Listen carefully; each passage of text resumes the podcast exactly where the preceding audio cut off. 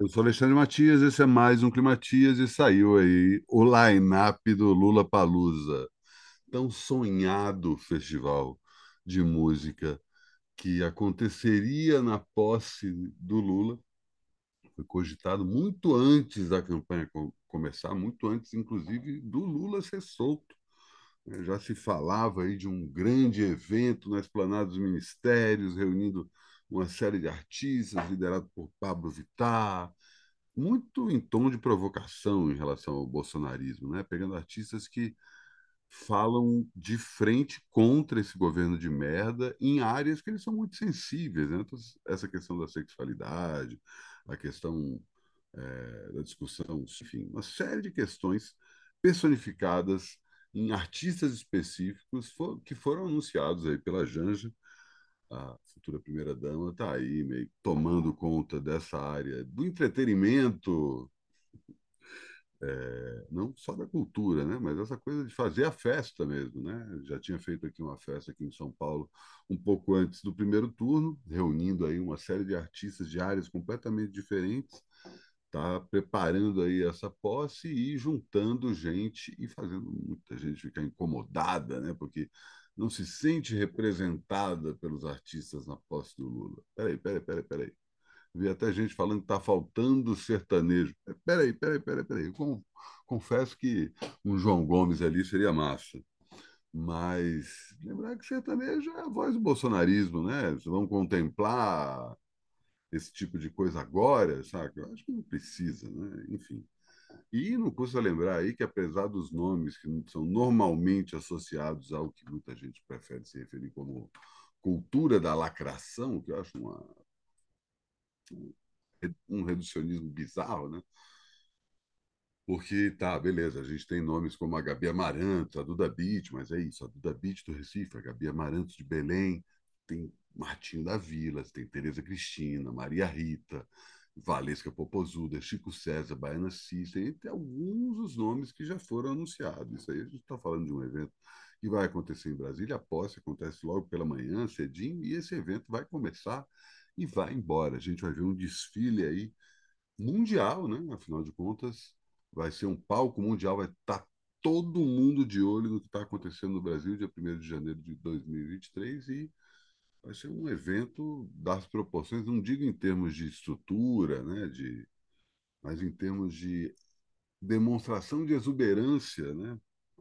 Por exemplo, não foi falado nenhum grupo musical ou grupo indígena que pudesse fazer alguma apresentação, mas certamente vamos assistir a várias apresentações de grupos indígenas aí. Além desses desse grupo de artistas contemporâneos que acabam caindo nessa questão aí de, ah, de esquerda festiva ou esquerda lacração, que é duas duas piadas, né? Esses termos aí só dá para entender isso se a gente abraça eles, né? Porque, afinal de contas, o que é a esquerda não festiva, né? É... Vão ter dois palcos dedicados a homenagens a Gal Costa e Elza Soares é, convites já foram feitos para o Caetano, para o Gil, para o Emicida, para a Ludmilla, e certamente outros nomes surgirão. Não duvida que a gente veja Mano Brown, Ed Rock, KLJ e Ice Blue subindo ali no palco nesse dia tão histórico. Vão ter novos nomes surgindo aí, porque não é um festival de duas horas, não é uma festa que vai durar quatro, cinco horas, não. Isso vai durar o dia inteiro. Vai ser um grande evento, enfim. É, como eu estava falando, prestigiado por todo mundo que for para Brasília. Estarei lá, já avisei. E né, sendo visto por gente do mundo inteiro e muita gente sendo apresentada pela primeira vez a artistas, essa amplidão gigantesca que é a cultura brasileira, que finalmente volta a ser festejada e contemplada aí depois desses seis anos, né? A gente sempre tira da reta ali o, os dois anos do governo Temer, né? Que ajudaram a pavimentar o caminho para o bolsonarismo. Mas, assim, né, os últimos quatro anos, e a gente está vendo cada vez mais, né? A equipe de transição vendo o tamanho do abismo que o próximo governo tem pela frente, porque quatro anos de governo Bolsonaro simplesmente destruíram o país. A gente está vendo toda essa discussão aí, o pessoal sommelier de festival da posse, falando, né, por que, que não tem fulano, não tem ciclano? Tanta coisa para se discutir, o povo está discutindo quem vai tocar na festa. Né? Pô, deixa, deixa a festa rolar, malandro. Para com isso, bicho. pelo amor de Deus. Não, tal gênero musical não está contemplado. Calma, bicho. O governo está começando. Isso não é uma carta de intenções, pura e simplesmente. E tem um, questões aí, né? Só no Ministério da Saúde levantaram aí uma capivara que o buraco é gigantesco, que não existe Programa Nacional de Vacinação, que não tem registro sobre quem tomou vacina, que vacina que tem para quando, qual o prazo de validade das vacinas, isso falando só de vacinação. Fora outras questões de dinheiro para a farmácia popular, enfim. Isso falando de um ministério. Né? Muito do que está sendo apurado está sendo levantado a partir do, do Tribunal de Contas da União. Parece ter sido único, porque o governo não está passando esses dados. Né?